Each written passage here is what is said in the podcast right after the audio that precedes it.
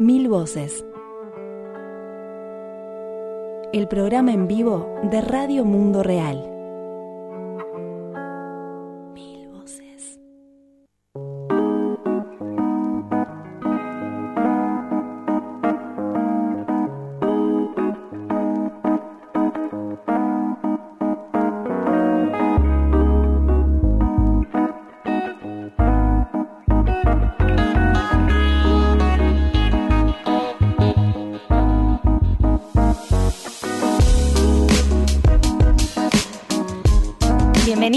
Y bienvenidos a un nuevo Mil Voces, este resumen semanal de noticias de Radio Mundo Real. Aquí quienes habla Azul Cordó, acompañada, por suerte, otra semana con Mercedes Eguiluz y Federico Cuba. Mercedes, ¿cómo andás? ¿Cómo estás, Azul? Sí, ya se está haciendo habitual mi presencia. Muy bien, me- yo feliz de la vida de compartir con ustedes este, este resumen de noticias que viene muy cargado. Es nuestra edición 368 eh, en este viernes 4 de octubre de 2019. Ya llegamos a octubre, es increíble, este año ha pasado volando. Y lo que no se pasa volando, por lo menos aquí en, en esta parte del Cono Sur en Uruguay, es eh, el invierno. Eh, sí, la verdad que nos, nos sorprende cada, cada año más. Eh, Sí. Está muy frío para ser octubre, Mm. pero bueno, eh, con bufanda y gorro saliendo a las calles. Es parte del cambio climático que denunciamos cada semana, ¿no? Es increíble, pero es así. O sea, tuvimos un. La semana pasada finalizábamos el Mil Voces con bastante calorcito, un fin de semana súper agradable, muy primaveral. Sí, nos engañó. Pensamos que venía la primavera con todo, pero no. Aquí estamos, con bufandas, nos tendrían que ver. Igual Mercedes ahí con un vestido precioso que tiene puesto, ya se lo halagué, pero está llena de flores. Es que ella. yo le pongo onda a la primavera, aunque no me acompañe el clima, yo trato de que, bueno, por alguna manera salga la primavera. Está muy bien. Bueno, eh, vamos a tener, eh, la verdad, que un programa súper completo en esta hora de noticias, así que sin más demora vamos a comenzar con los titulares.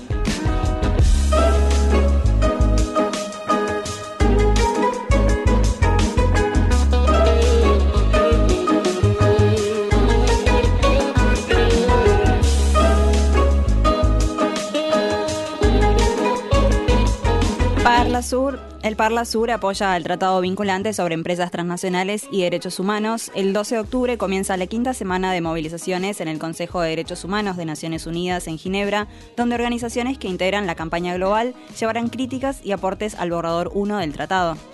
Eh, sí, por otro lado tenemos indígenas guaraníes de Brasil, Argentina, Paraguay y Bolivia. Denunciaron violaciones de derechos humanos ante la ONU también en la sesión 42 del Consejo de Derechos Humanos de Naciones Unidas. Eh, al, finalizar, al finalizar el primer encuentro continental de afectados por represas, el Movimiento Amplio por la Dignidad y Justicia de Honduras denunció que las autoridades panameñas rechazaron el ingreso al país de siete integrantes de esta organización y del COPIN bajo, bajo argumentos discriminatorios y también denunciaron la criminalización que sufre la tribu de Tolupán al norte del país, donde un joven indígena fue asesinado esta semana. Sí, por otro lado, en Brasil, la organización ambientalista Amigos de la Tierra de Brasil, junto al Movimiento Mundial por los Bosques, repudia el Congreso Mundial de la Unión Internacional de Organizaciones de Investigación Forestal, la IUFRO, por sus siglas en inglés, que se lleva a cabo en Curitiba hasta mañana, 5 de octubre. Este Congreso Mundial eh, tiene apoyo del gobierno brasileño y apoya el monocultivo de árboles transgénicos. Por otro lado, también vamos a compartir los ecos de la huelga por el clima. En Chile, la movilización también fue masiva en distintos puntos del país y horas después de finalizada la marcha en Valparaíso, la Cumbre de los Pueblos denunció el secuestro y torturas por parte de carabineros al ambientalista Patrick Rojas. Y para finalizar nos vamos hacia Ecuador, donde por estas horas se están viviendo las repercusiones de la represión fuerte que hubo este 3 de octubre tras el paro nacional, esta huelga convocada por estudiantes, sindicalistas, eh, bueno, la ciudadanía en general, y eh, que derivó en que Lenín Moreno, el presidente de Ecuador, decretara el estado de excepción este jueves 3 de octubre eh, por 60 días. Vamos a tener un reporte desde allí, hecho hace minutos nada más, por Vivi Rojas de la Vía Campesina. Así que comenzamos, Mercedes, a desarrollar este Mil Voces 368. Comunicate con nosotros. Deja tus comentarios en nuestro sitio www.radiomundoreal.fm. También en las redes sociales, Facebook Radio Mundo Real y en Twitter arroba Radio Mundo Real.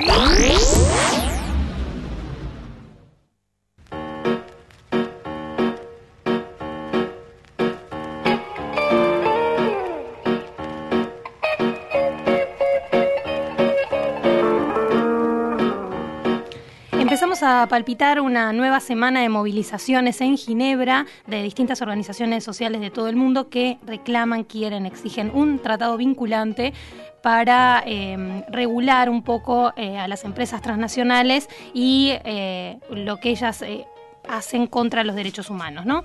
Entonces, eh, traemos esta semana para Mil Voces una novedad que es desde aquí, desde el sur, desde el Parlamento del Mercosur, el Parlasur, que emitió el 26 de septiembre, aunque se conoció esta semana, una declaración en la que manifiesta el apoyo del Parlasur a este tratado vinculante sobre empresas transnacionales y derechos humanos cuyo contenido se estará debatiendo del 12 al 19 de octubre en el Consejo de Derechos Humanos de Naciones Unidas durante la quinta sesión de negociaciones entre gobiernos y organizaciones sociales. Sí, durante esta semana de octubre Radio Mundo Real estará realizando una cobertura desde Ginebra, que es algo que ya hicimos en años anteriores, para cubrir las discusiones y difundir especialmente las propuestas de la campaña global para un tratado vinculante para empresas transnacionales en materia de derechos humanos y las críticas que le harán a este borrador 1 que se conoció este año en julio eh, sobre el tratado vinculante. Sí, de hecho ya en Radio Mundo Real, en nuestra web www.rmr.fm, pueden ver distintos análisis bajo la etiqueta de tratado vinculante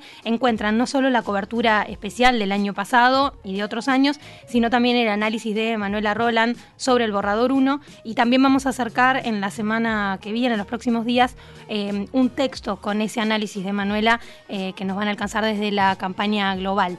Eh, lo que comentábamos del Parlasur sobre esta declaración de apoyo a la firma de este tratado vinculante, esta declaración surge un mes después de que se desarrollara aquí en Montevideo, donde está la sede del Parlasur, el ciclo de debates Mercosur y el futuro de la integración regional sobre agenda externa regional e inversiones, en el que participó, entre otros, Alberto Villarreal, compañero de redes Amigos de la Tierra Uruguay de Amigos de la Tierra América Latina y el Caribe, de ATALC, a quien vamos a escuchar ahora analizando justamente el importancia de este tratado y qué pasa, digamos que desde hace, bueno, eh, cinco rondas de negociaciones, hace cinco años que están debatiendo el contenido, se está llegando a ciertos acuerdos, pero todavía hay críticas.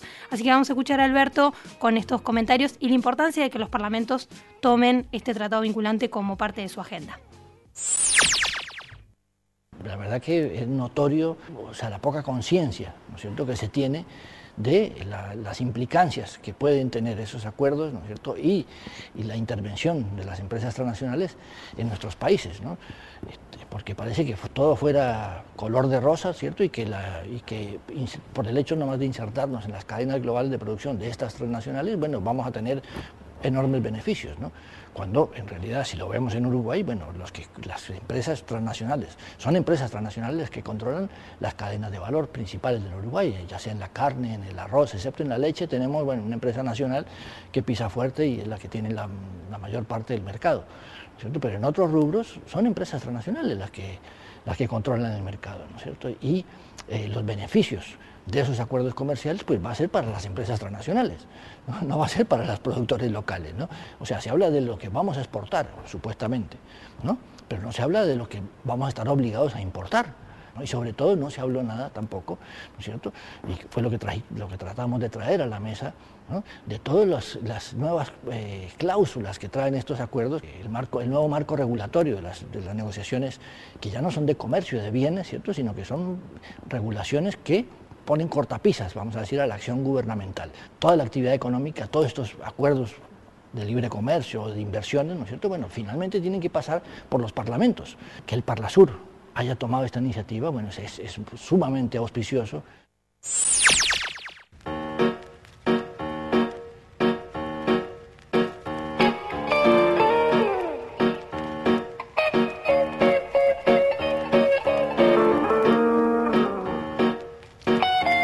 Escuchábamos a Alberto Villarreal, integrante de Redes Amigos de la Tierra Uruguay, que dentro de Redes, em, digamos, forma parte del programa de justicia económica y resistencia al neoliberalismo, que integra también ese programa Amigos de la Tierra Internacional y que analizan justamente estas agendas comerciales y estos acuerdos, estas nuevas formas también de establecer negociaciones entre las transnacionales, que entre otras cosas sabemos, uno de los grandes problemas es que sus casas matrices están en países, sobre todo del norte, global y eh, sus fábricas, sus, las empresas o la parte en la cual impactan sus trabajos eh, extractivistas, como puede ser eh, negocios de petróleo, proyectos hidroeléctricos y también otras agendas comerciales como a nivel de software y nuevas tecnologías, están esas, esas empresas en países del sur global, donde afectan justamente, como ya sabemos, a comunidades, ¿no?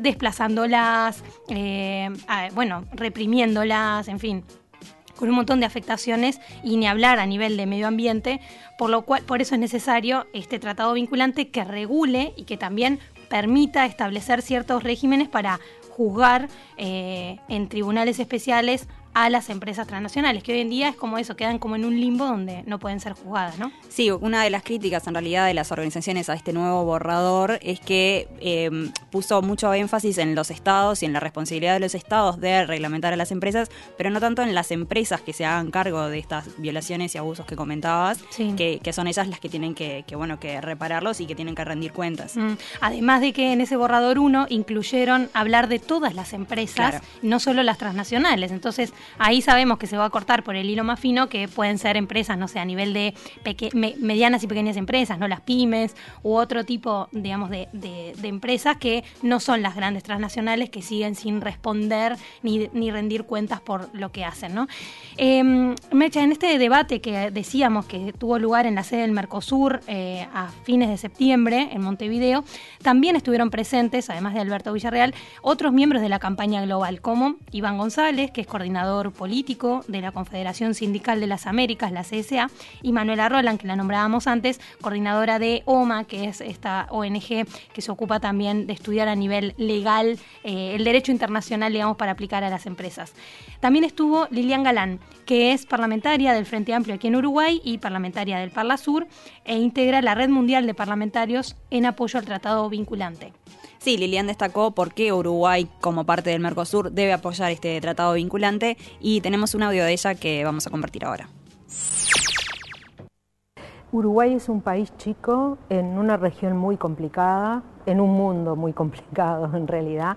Estamos toda la región compitiendo por la atracción de inversiones y cuando competís por la atracción de inversiones muchas veces está la tentación de bajar, si se quiere, las condiciones de lo que podían ser los derechos humanos de la población, ¿no? las condiciones laborales, las condiciones medioambientales. Entonces, es tener un tratado vinculante que proteja por igual a todos los países nos parece que es una, una medida muy importante para todos todos los países, pero especialmente para los países chicos necesitados justamente de las inversiones extranjeras. Entonces nosotros no estamos diciendo no a las inversiones extranjeras, pero decimos que un tratado vinculante tiene que proteger por igual a todos los países para que no entremos en competencia y sean respetados, por supuesto, y por encima de todos, los derechos humanos. Parlamentos son la voz de la población, estamos comprometidos con el cumplimiento de los derechos humanos por sobre todas las cosas, entonces entonces el involucramiento del Parlamento en que este tratado vinculante llegue a buen fin y se firme es fundamental.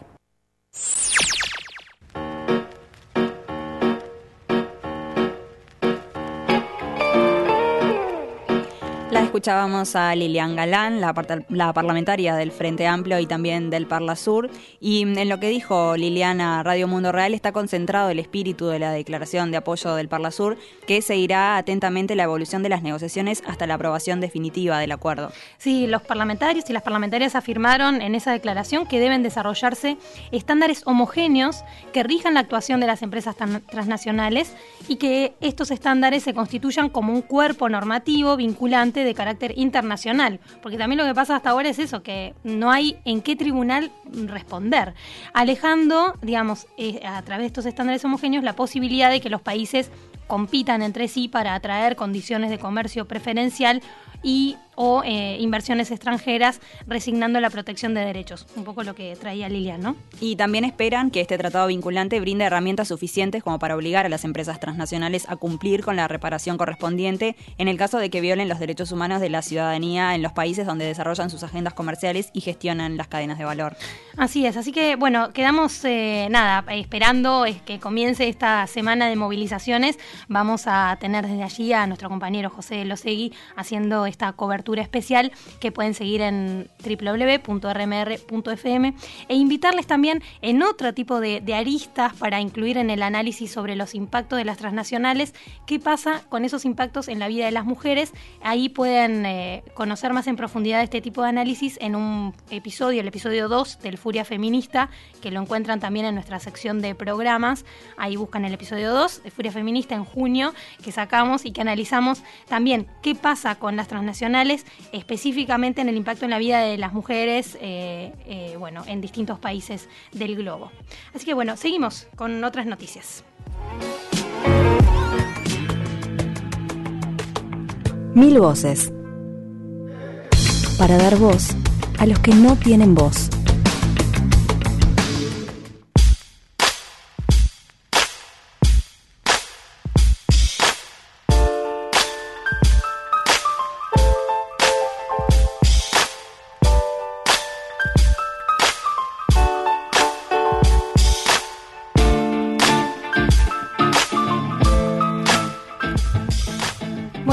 Estuvimos comentando en el Mil Voces en ediciones pasadas eh, los incendios en la Amazonía, hablábamos de el impacto que esto ha tenido en los pueblos indígenas, especialmente y la necesidad de que estos pueblos sigan habitando la selva porque son quienes mejor pueden cuidar esos territorios, ¿no?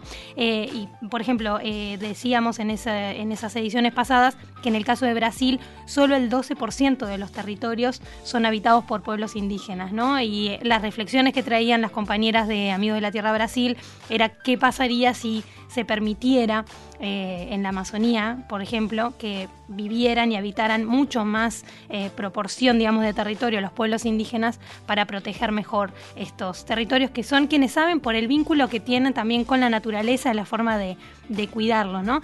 lo que pasa es que hoy en día eh, sufren fuertes persecuciones, asesinatos, hay un genocidio en, la Amazonía sin duda, y mm, en especial a nivel de lo que es el gobierno explícitamente, ¿no? El gobierno de, Bolsonaro en Brasil, pero también hay situaciones muy, muy fuertes en Argentina, en Paraguay, y por eso líderes indígenas de estos países, de Brasil, Argentina, Paraguay y Bolivia, integrantes del Consejo Misionero Indígena, denunciaron ante las Naciones Unidas las violaciones a los derechos humanos que sufren y que enfrentan sus pueblos en estos territorios, en particular en las fronteras donde los pueblos guaraníes están presentes. Sí, estas denuncias fueron presentadas del 16 al 20 de septiembre durante la cuadragésima segunda sesión del Consejo de Derechos Humanos de la ONU en Ginebra, Suiza.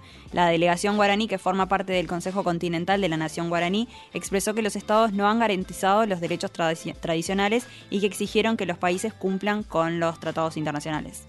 Sí, vamos a escuchar el testimonio de eh, perdón, Hachuca Rete, lo quiero decir bien, Hachuca Rete, del pueblo guaraní Mbia de Argentina, que denunció la omisión de los gobiernos con respecto a los pueblos indígenas, especialmente, como decíamos, los guaraníes. Ella dijo, piensan que no existimos, solo nos ven cuando somos asesinados o cuando tenemos problemas con las compañías petroleras. Y creo que ahí esto no es solo para los gobiernos, ahí creo que nos toca un poco también a los medios de comunicación, desde qué lugar cubrimos eh, estas noticias o cuándo le damos visibilidad, ¿no? Ahí casi que me animo a hacer un mea culpa en ese sentido. Esta defensora guaraní también habló de las denuncias que presentaron ante la ONU y la escuchamos ahora. Queremos venir a, levantar la voz contra las injusticias que está pasando con nuestros pueblos. Las injusticias son el, despojo de sus territorios, el no reconocimiento de los derechos, como por ejemplo la, educación, la defensa de las lenguas, en la salud, no se respeta la forma de, ver la salud tradicional, sigue eh, queriendo no colonizar.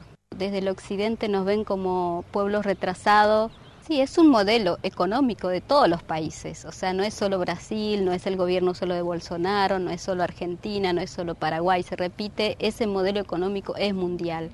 Por eso es que debe ser, todos los países deben saber lo que está pasando, que no es solo contra los pueblos indígenas, sino que es con nosotros mismos, la humanidad.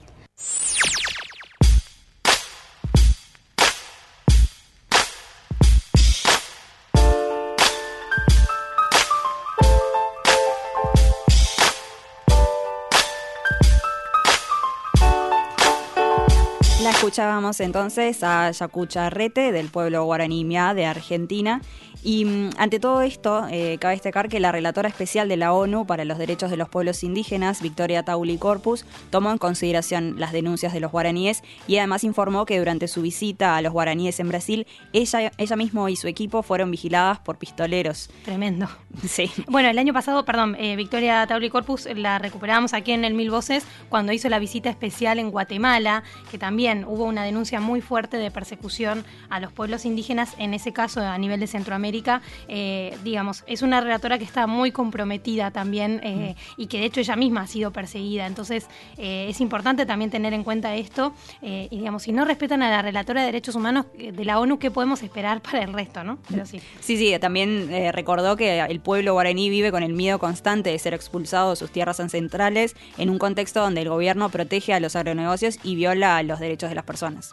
Sí, vamos a, para cerrar este bloque, recomendar eh, unos informes, unas crónicas también eh, y análisis, todo, unos grandes reportes que han publicado en el día de ayer, el 3 de octubre, en Amigos de la, de la Tierra de Brasil. Lo vamos a estar compartiendo también en nuestra web. Eh, dos informes, uno se llama La lógica del ganar-ganar por detrás de los incendios en la Amazonía, cómo el agronegocio y el mercado financiero generan mercancías con la devastación del mayor bosque tropical del mundo, y una parte 2 que dice cuánto valen la preservación y las falsas soluciones del capitalismo y quién compensa las negociaciones, eh, que son crónicas, ya, les digo, y reportes y análisis que han hecho acompañando a algunos de los pueblos afectados por los incendios de la Amazonía y las grandes pérdidas que hubo allí de, tierras. ¿no? Eh, en, este caso acompañaron a pobladores de Acre junto con el Consejo Indigenista Misionero, el CIMI, así que estaremos compartiendo esas crónicas también para analizar y conocer más de cerca y escuchar estas voces y también saber más en profundidad cómo es que llevan adelante esta protección y cuidado de los territorios los pueblos indígenas. Así que mm, vamos cerrando por aquí este primer gran bloque del Mil Voces. Nos vamos con el primer tema musical. Eh, esta vez traje a Chancha Vía Circuito, que también es una banda que me gusta muchísimo. Es una banda, en realidad, él empezó, eh, el, eh, quien hace la música de Chancha Vía Circuito, empezó en los viajando en el tren, le gustaba mucho como pinchar música y combinar, y en los viajes largos que tenía en tren en Buenos Aires, eh, empezó a mezclar temas folclóricos y bueno, y ha desarrollado todo un estilo que lo ha llevado por festivales de todo el mundo. Sí, combina varios géneros además, ¿no? Totalmente, a mí me encanta. Y te hace escuchar a José Larralde y puedes escucharlo con tu abuelo, digamos, y combinar y, y hacer coincidir generaciones, digamos. Eh, pero ahora vamos a escuchar de, de su último disco el tema La Victoria, que lo hace con Lido Pimienta.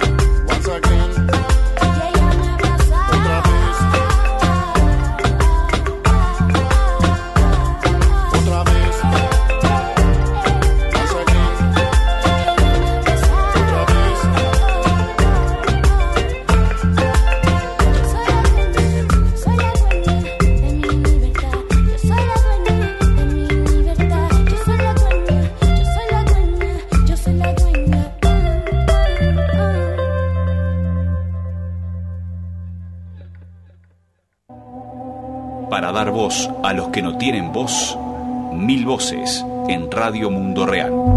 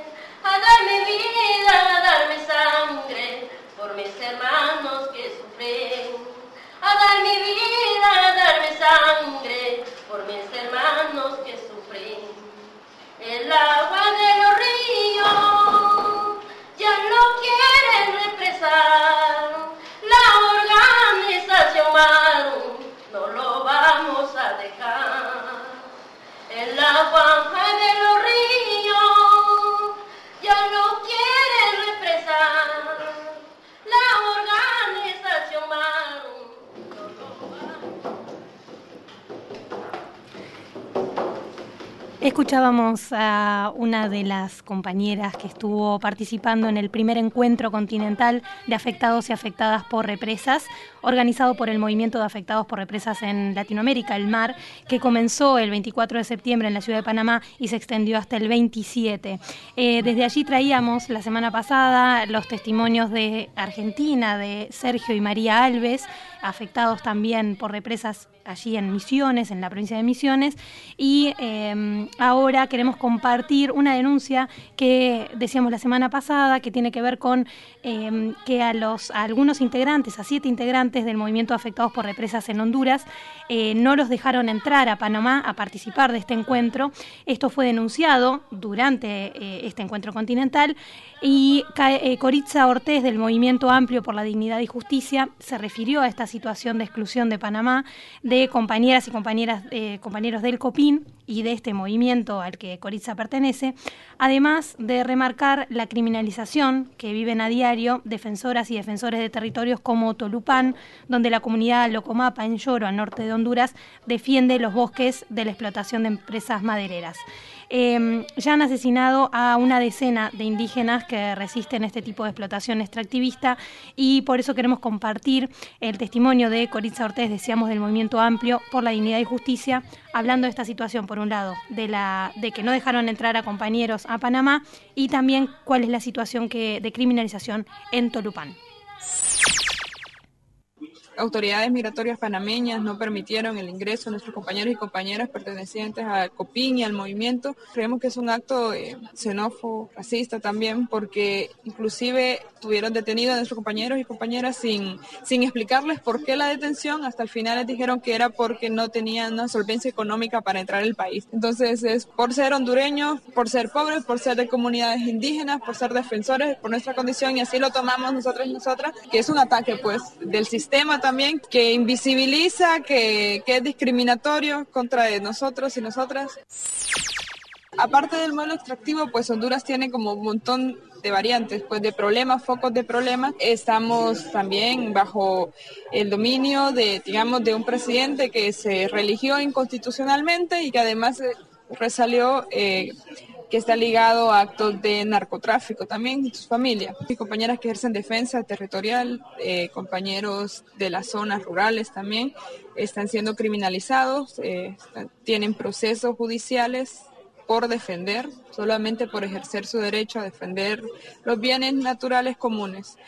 En Honduras, bueno, al menos de la región donde nosotros estamos defendiendo, hay nueve compañeros y compañeras criminalizadas pertenecientes al pueblo Tolupán de Honduras, un pueblo indígena Tolupán, que están luchando por sus bosques porque el Estado ha permitido o ha dado permisos de explotación del bosque a una empresa maderera. Entonces, por estas acciones de lucha, de defensa de su bosque, los compañeros y compañeras fueron acusados por el delito de obstaculización de un plan de manejo forestal que en Honduras se pena de dos a cuatro años.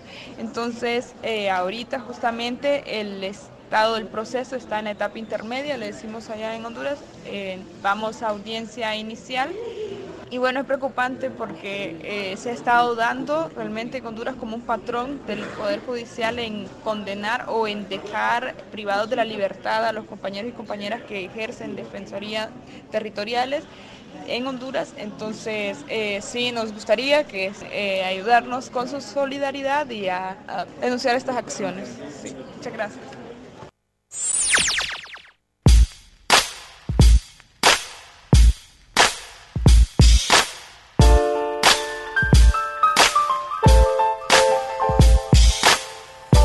Hablando de Tolupán, esta semana el Movimiento Amplio por la Dignidad y Justicia denunció el asesinato de Milgen Idán Soto Ávila, un joven de 29 años que estaba desaparecido desde hacía varios días. Habitantes de la comunidad encontraron sus pertenencias y parte de sus restos enterrados y en estado de descomposición. Sí, Milgen fue inicialmente reportado como desaparecido y cuatro días después su cuerpo fue encontrado enterrado en el mismo sitio donde la empresa Inmare realizaba el corte de madera. Milgen era integrante del Movimiento Amplio por la Dignidad y Justicia y había asumido la diligencia de las acciones de lucha en el Campamento Digno por la Defensa del Bosque y el territorio Tolupán desde que el empresario Wilder Domínguez criminalizó a sus compañeros y compañeras de lucha. Él fue amenazado por algunos integrantes del Consejo Directivo de Tribu y fue denunciado por el empresario Domínguez. Sí, al momento del asesinato, Milgen tenía 23 eh, días de permanencia continua en este campamento digno, donde impartía conocimientos y conciencia a los demás integrantes de la tribu para defender los bosques contra las madereras y exigía justicia y un alto a la impunidad en los crímenes de, entre otros, dos familiares de mismo, José Salomón Matute y Juan Samael Matute, según informaron desde el movimiento M4, el movimiento mesoamericano contra el modelo extractivo minero. Sí, Víctor Fernández, el abogado integrante del Movimiento Amplio por la Dignidad y Justicia y representante además del COPIN en la causa de Berta Cáceres, manifestó su tristeza y enojo ante este nuevo crimen contra un integrante de la tribu San Francisco Locomapa.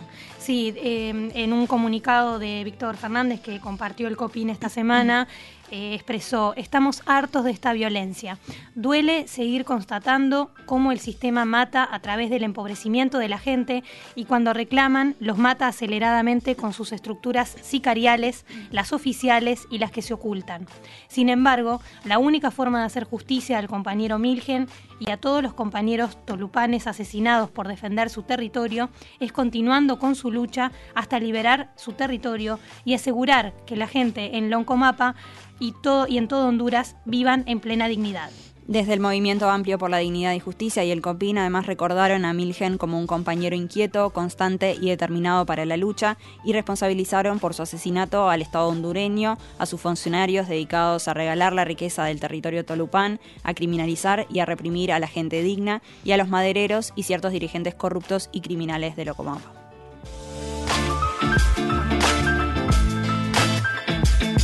Voces, para dar voz a los que no tienen voz.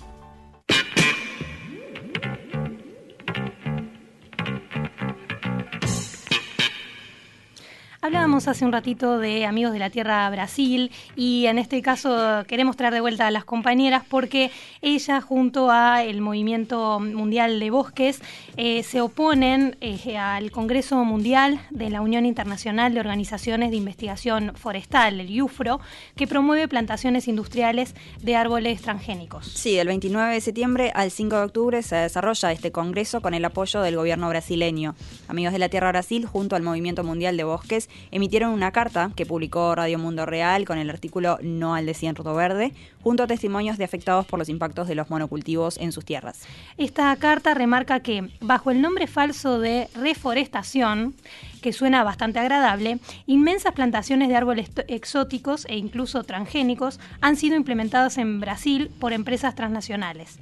Verdaderos desiertos verdes, así se los conoce, que conducen a la extinción de innumerables especies de nuestra fauna y flora y cambian el aspecto de nuestros increíbles paisajes naturales y culturales con evidentes repercusiones sociales y ambientales, amenazando la forma de vidas tradicionales de pueblos y comunidades. Además agregan que al ser el primer país de América Latina en liberar el cultivo comercial de un árbol transgénico o una especie de eucalipto y con un ambiente político favorable, Brasil se ha convertido en una referencia para las empresas transnacionales para llevar a cabo sus proyectos, dice la carta de estas organizaciones que rechazan este evento corporativista por falsas soluciones y nuevas formas de aumentar las ganancias corporativas a expensas de los bienes comunes. Y mm, por todo esto, Luana Juener de AT Brasil, de Amigos de la Tierra Brasil, nos explica cómo surgió la idea y las principales críticas. La escuchamos. Uh, este año, en abril, uh, diversas organizaciones de movimientos de diversas regiones de Brasil y otros países latinoamericanos como Chile, Uruguay y Argentina, donde estuve presente Amigos de la Tierra Argentina, uh, nos reunimos para discutir uh, os impactos de, del avance dos árboles, dos monocultivos de árboles. Uh, a reunião foi uma articulação entre Amigos de la Tierra Brasil e a organização, o movimento WRM, uh, o Movimento Mundial por los Bosques. Además de, dos monocultivos de árvores, também abordamos os avanços de, dos árvores transgênicos em Brasil e em, em toda a participação, tendo a participação de um dos, dos membros da campanha mundial contra os árvores transgênicos. Uma das referências deste grupo foi realizar uma ação contra este evento corporativo que tenderá lugar este ano em Curitiba. O evento corporativo tem acesso restringido, com inscrições de alto preço e forte participação de las companhias transnacionais de árvores, governos, cientistas que debaterão sobre o avanço de los árvores transgênicos. Como uma forma de nos mobilizarmos, este grupo de movimentos, organizações que se formou em Brasil, construímos eh, esta carta de repúdio a este evento corporativo de los árboles transgênicos. Na carta também denunciamos os impactos do monocultivo de árvores em los territórios e que estes monocultivos não podem ser considerados bosques. Esta ação está vinculada também à campanha mundial para detener os árboles transgênicos.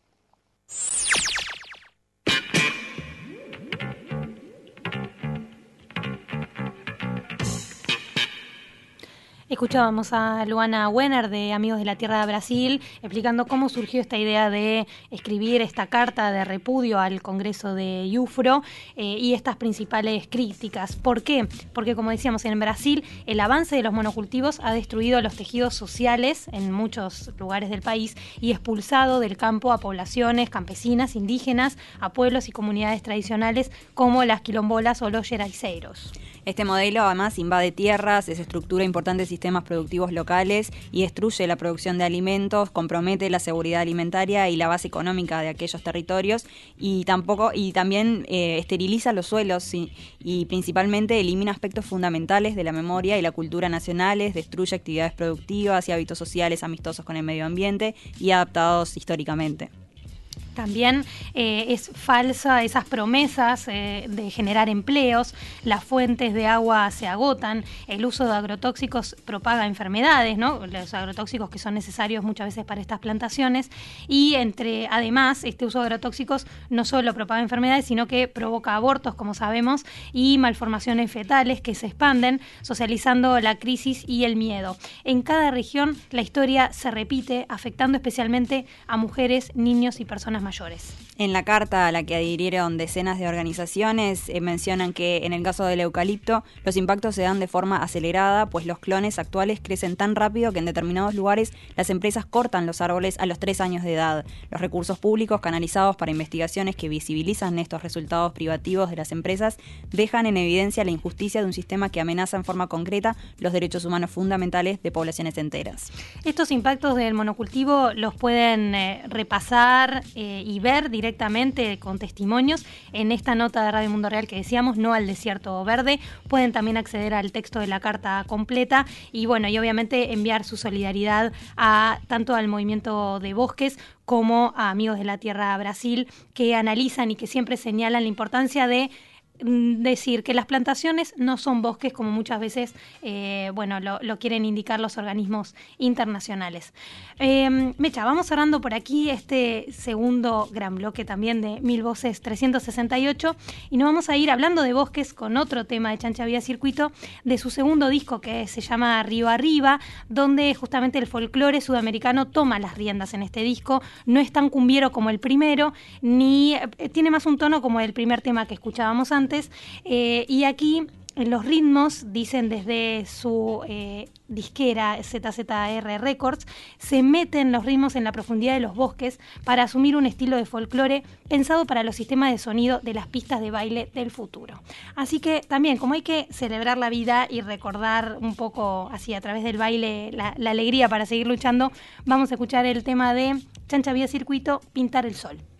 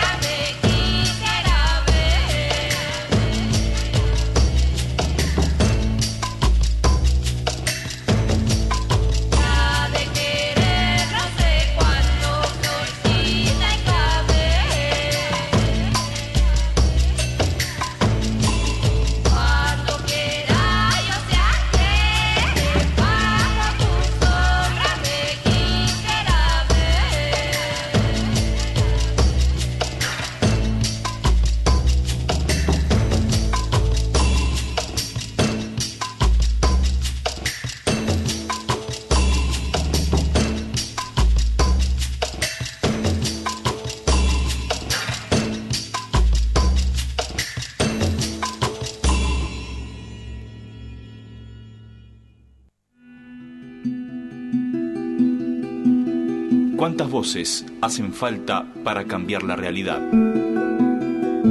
Mil voces. El programa en vivo de Radio Mundo Real.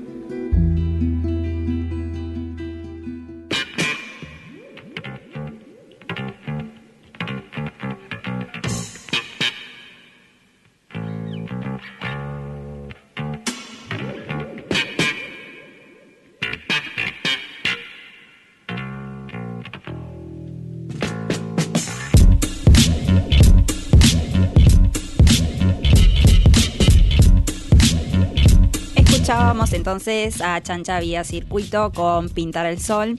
Y ahora en este tercer y último bloque del Mil Voces nos vamos a, vamos a hablar un poco de la, huelga climática que tuvo lugar el pasado 27 de septiembre. En realidad todas las actividades que se llevaron a cabo eh, durante la semana pasada, eh, que fue bastante masiva eh, a nivel mundial. Participaron más de 7 millones y medio de personas. En Alemania, por ejemplo, hubo solo 1.400.000 personas, solo en Alemania.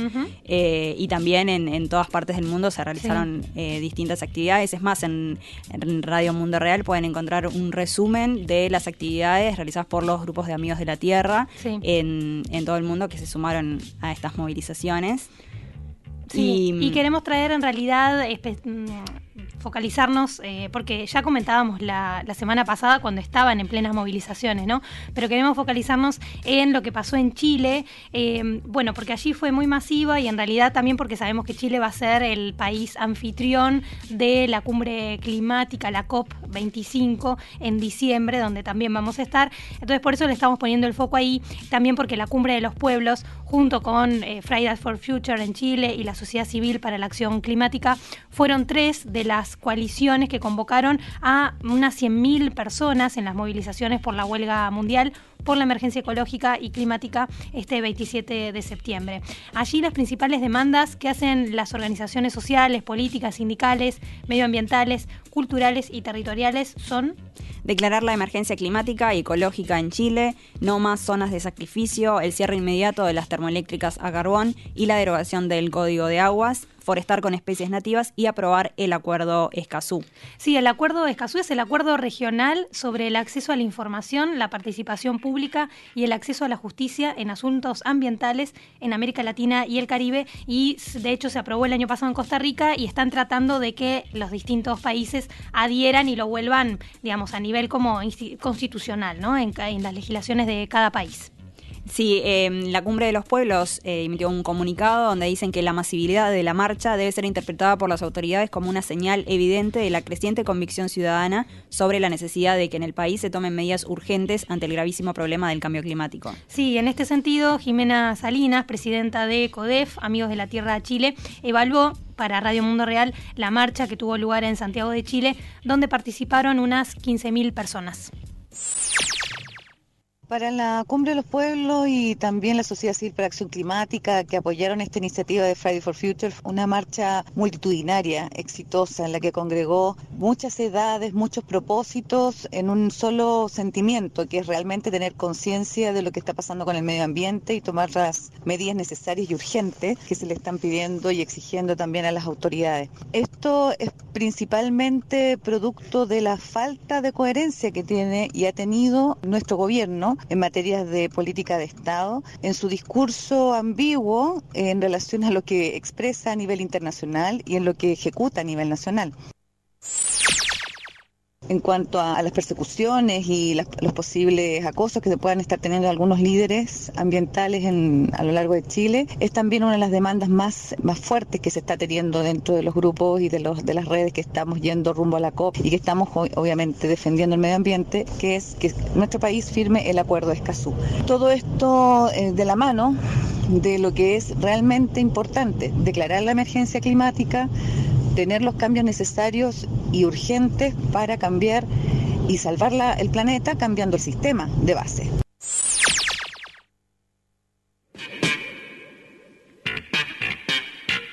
Escuchábamos a Jimena Salinas, la presidenta de CODEF, Amigos de la Tierra Chile, y hacía referencia a la persecución a activistas y la necesidad de tener el Acuerdo Escazú, entre otros eh, cumplimientos de derechos humanos.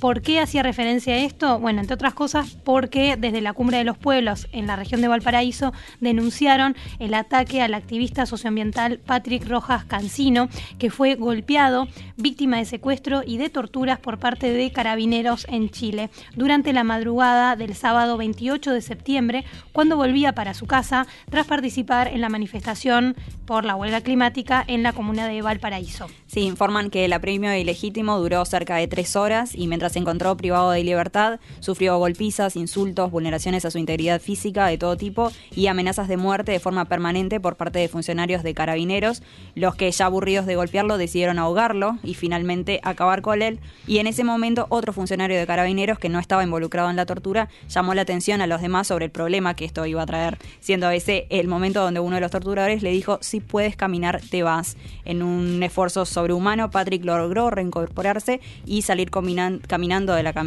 comisaría y dirigirse por sus propios medios al hospital eh, de Valparaíso para constatar sus lesiones. Sí, gracias a que Patrick solicitó ayuda una vez que llegó al hospital, eh, solicitó ayuda vía redes sociales, eh, lograron a primeras horas de la mañana del 28 de septiembre activar muchas redes de apoyo para brindarle contención psicoemocional, contención logística y también asesoramiento jurídico tanto a él como a la familia de Patrick. Actualmente él está fuera de riesgo vital, está, le dieron de alta a las pocas horas y rodeado también por sus seres queridos, lejos de todo peligro. Esto lo informó la Cumbre de los Pueblos, como decíamos, de Valparaíso. Horas más tarde de que fuera dado de alta del hospital, Rojas interpuso una acción de amparo preventivo ante la Corte de Apelaciones de Valparaíso. Y esto, a ver, ¿por qué lo denunciamos? Primero porque es muy grave, porque no es la primera vez que aquí en Mil Voces estamos señalando acciones de carabineros. Hace algunas semanas lo decíamos respecto a algunas compañeras mapuche eh, de Anamuri. Eh, es una acción constante de, de represión, pero en este caso además es muy grave porque ya no solo es el ataque directo en territorios, sin comunidades, sino también que han parado a este activista eh, medioambiental en la calle, lo secuestraron, lo tuvieron incomunicado y además lo torturaron. Eh, está, nosotros hemos accedido a, este, a esta acción de amparo que presentó Patrick, está la descripción de las distintas acciones, es brutal y hay que tener mucho esto, estar muy alertas también por lo que se viene, ¿no? Por, por la COP25, como decíamos a principios de diciembre en Chile, y porque esto se va a multiplicar. Ya hoy en día los carabineros actúan de manera ¿no? Como que tienen, no sé, un permiso, como la zona liberada, como se dice muchas veces. Sabemos que entran inclusive a los liceos, ¿no? A, a reprimir estudiantes y a profesores. Entonces, hay que estar alertas y eso es parte de lo que se refería Jimena Salinas cuando hablaba de este doble discurso, un discurso ambiguo en el gobierno de Chile de Sebastián Piñera, ¿no? Por un lado, hacia afuera se muestra como preocupado por el medio ambiente y los derechos humanos y hacia adentro ya vemos lo que pasa. Así que eso, a estar atentos con esta situación en Chile, que seguro se, se incrementarán mucho más las noticias en estos dos meses que quedan hacia la COP25.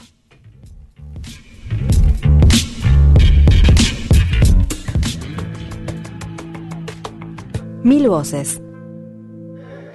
Para dar voz a los que no tienen voz.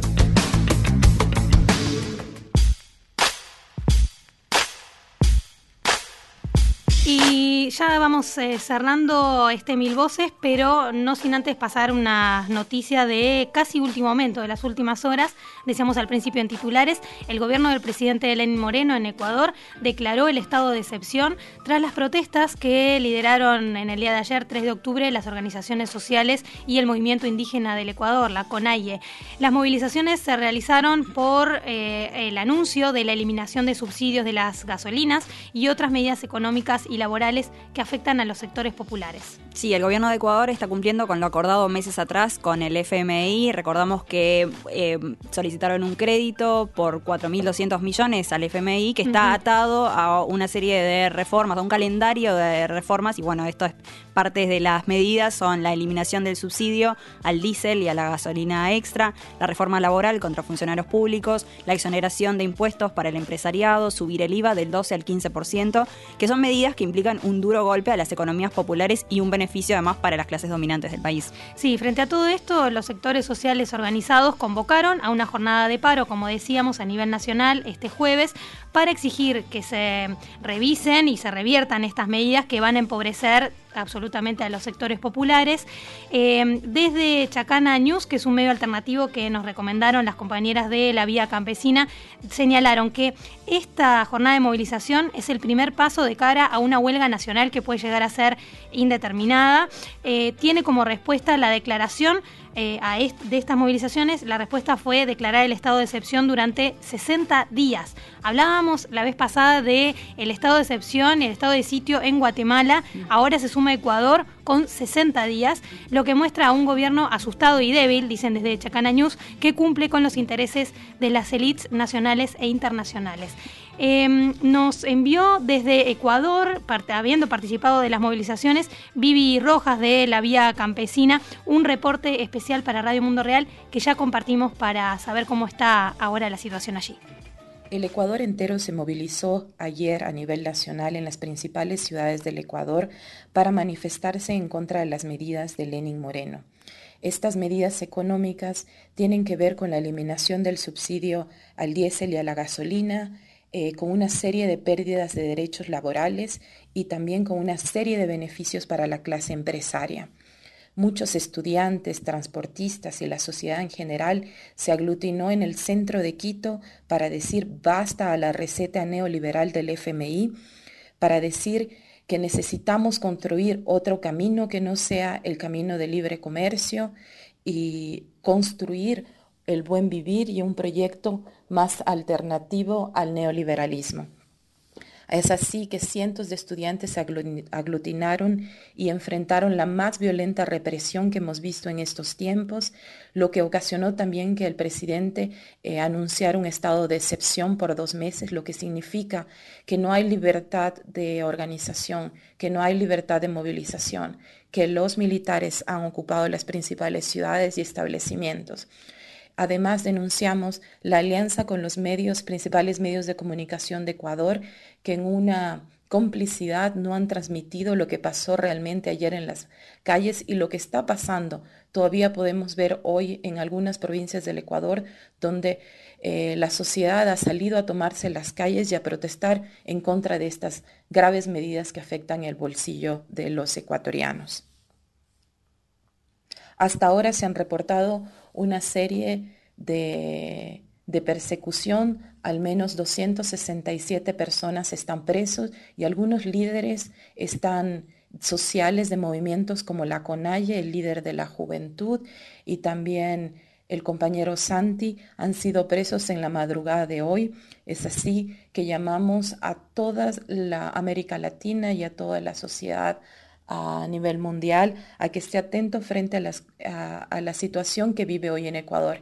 Esta receta copiada del FMI, eh, el pueblo ecuatoriano la rechaza, rechaza las medidas de Lenin Moreno y toda su arbitrariedad y toda la violación de derechos humanos que hemos visto y sido testigo entre ayer y hoy. Y hay una conciencia de que vamos a continuar en, en movilización hasta que estas medidas eh, se acaben y que podamos derogarlas y que no avance este proyecto neoliberal de Lenin Moreno junto con las élites ecuatorianas y los medios de comunicación. Era Vivi Rojas desde la Vía Campesina, ella está allí en Ecuador, estuvo participando ayer en las movilizaciones en Quito y nos pasaba este reporte hace minutos nada más. Eh, hay que decir que eh, la Defensoría del Pueblo de Ecuador salió a denunciar la brutalidad de la represión de ayer, como nos contaba Vivi. Eh, también, entre otros, un, joven estudiante perdió un ojo tras recibir un impacto de proyectil de, de gas lacrimógeno. hablaba de algunos presos políticos, entre ellos Santi es Marlo Santi, que es el líder de la CONAIE preso por estas horas. Hay 20 provincias movilizadas y las clases están suspendidas en todo el territorio nacional. Vamos a estar compartiendo este reporte de Vivi y algunas noticias más, además de poder seguir y recomendar algunos medios alternativos de Ecuador, porque como señalaba Vivi, eh, hay un cerco mediático que suele ocurrir en estos casos con la connivencia junto al Fondo Monetario Internacional y al gobierno de Lenin Moreno. Eh, por el momento van a seguir entonces manifestándose en las calles estudiantes, gremios, sindicatos y la ciudadanía en general protestando contra las medidas del gobierno. Para dar voz a los que no tienen voz, mil voces en Radio Mundo Real. Vamos a ir cerrando este Mil Voces 368. Llegamos, lo completamos. Muchas noticias para ustedes desde América Latina y el Caribe y demás. Eh, esperamos que les haya gustado y que les sirva esta información para multiplicar en sus medios. Mecha, lo hemos conseguido. Lo hemos conseguido, un programa más. un gusto como siempre. Así que bueno, saludos y estaremos por acá la semana que viene. Eso, agradecer también a la gente de Mediarte, en especial a Federico Cuba que hizo magia hoy en los controles. Y bueno, nos escuchamos la semana que viene. Años de lucha y resistencia. Una semana de información. Una hora de noticias. Mil voces. En Radio Mundo Real.